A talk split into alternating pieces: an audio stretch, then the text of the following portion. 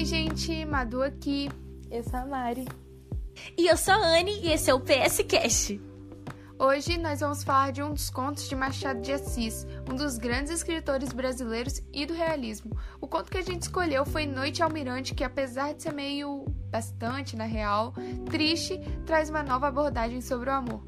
O conto vai falar de Deolindo Ventagrande, o alcunha de bordo e seu amor de Genoveva. O conto começa com o Ventagrande desembarcando e é importante ressaltar que ele estava feliz demais para poder ter uma noite de almirante com sua amada. O amor de Deolindo por Genoveva veio três meses antes de começar sua viagem a bordo. Eles se conheceram em uma casa de um terceiro e ficaram tão apaixonados, tipo amor à primeira vista, sabe? Ficaram tão encantados um pelo outro que seria capaz de Ventagrande abandonar o serviço e os dois saíram por aí apaixonados.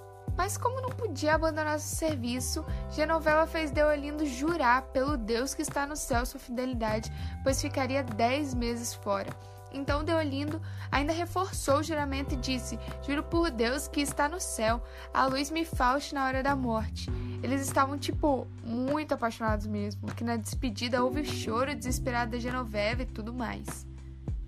Mas agora tava tudo certo, Deolindo tava de volta à Rua de Bragança, Prainha e Saúde, até o princípio de Gamboa, onde sua amada morava. E durante o caminho pensava várias formas, vários modos de como dizer que havia cumprido sua promessa, que tava de volta, e durante toda a viagem só pensava nela. Então ele chega em Gamboa e. Ah, pera, a gente esqueceu de contar que o Genoveva tinha uma tia. Tia Inácia, que bom, não parecia muito feliz quando Deolindo falou o nome da sua sobrinha. Verdade, verdade, véi. Ela realmente não estava nem um pouco feliz em ouvir o nome da sua sobrinha. Mas, Nani, termina de explicar. Tá, quando o Ventagrande chegou à casa de Tinácio e tentou perguntar sobre sua amada, a tia tava revoltadíssima e falou que até mesmo sua sobrinha tava de cabeça virada. Cabeça virada? Que, véi? Como assim? Não entendi nada. É, amiga, cabeça virada.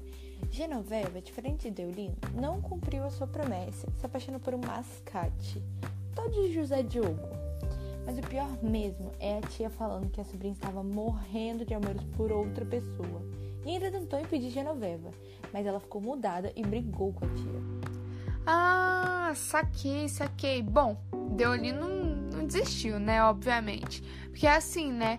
Não foi nem ele que pediu a promessa. Ele saiu da casa da tia e foi pra Praia Formosa encontrar o seu grande amor, que não era tão amor assim, né? Verdade, Madu, porque de amor mesmo, acho que não tinha nada, né? Não mais. Mas continuando, Deolindo chega na casa de Genoveva, ela ficou surpresa, não sei porquê, mas convida ele para entrar.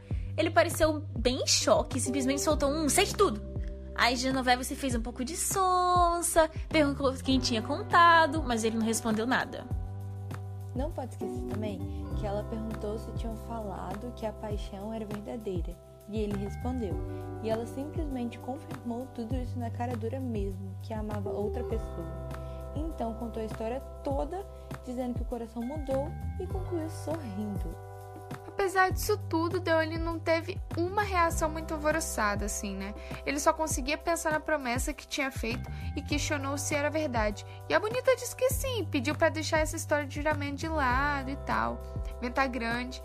Ou assim, um fofo que é, perguntou que horas José Diogo voltava. E bom, ele não voltava naquele dia para casa, mas ainda assim Deolindo continuou e lembra do presente que havia comprado para Genoveva, porque falar a amada, assim, chamar ela de amada a essa altura do campeonato seria crueldade até para um personagem fictício.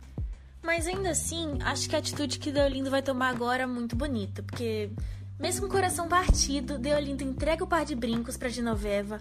Ele os coloca, ela se olha no espelho, agradece pelo presente, mas o coitado nem sabia o que responder. E nem teve tempo, porque recebeu 200 perguntas de Genoveva e também pensou que, bom, em sua ausência ele a tinha perdido e que talvez José, o mascate que não estava em casa, também poderia perdê-la. E ela nem tinha feito nenhuma promessa a ele. Eu chamo isso de quê, gente? Gado ou corno? Bom, nessa doideira doida da história, ainda não acabou, já estava ficando noite. Então Genoveva se sentou junto com Deolindo na soleira e pediu ao mesmo que ele contasse histórias. Ou como ela disse, as bonitas histórias do senhor Deolindo estava contando. Mas a esperança de Venta Grande já estava indo embora, então levantou e saiu, depois da amiga dizer o quão lindo eram os brincos que tinha ganhado. Meu Deus, essa história, mano, muito triste, velho. Mas, ó, deixa eu continuar que falta pouco agora. A novela contou todas as histórias do seu antigo amor, né, entre aspas. Que assim, né, gente, de amor da parte dela não tinha nada. E contou que Deolindo disse que ia se matar, mas nem ela acreditava. Bom, Deolindo realmente não se matou no final. Ele chega no outro dia na embarcação e muitos perguntaram como tinha sido sua noite de almirante. E ele mentiu. Com sorrisos satisfeitos e discretos, porque parecia que na verdade a realidade era uma vergonha, então melhor mentir, né?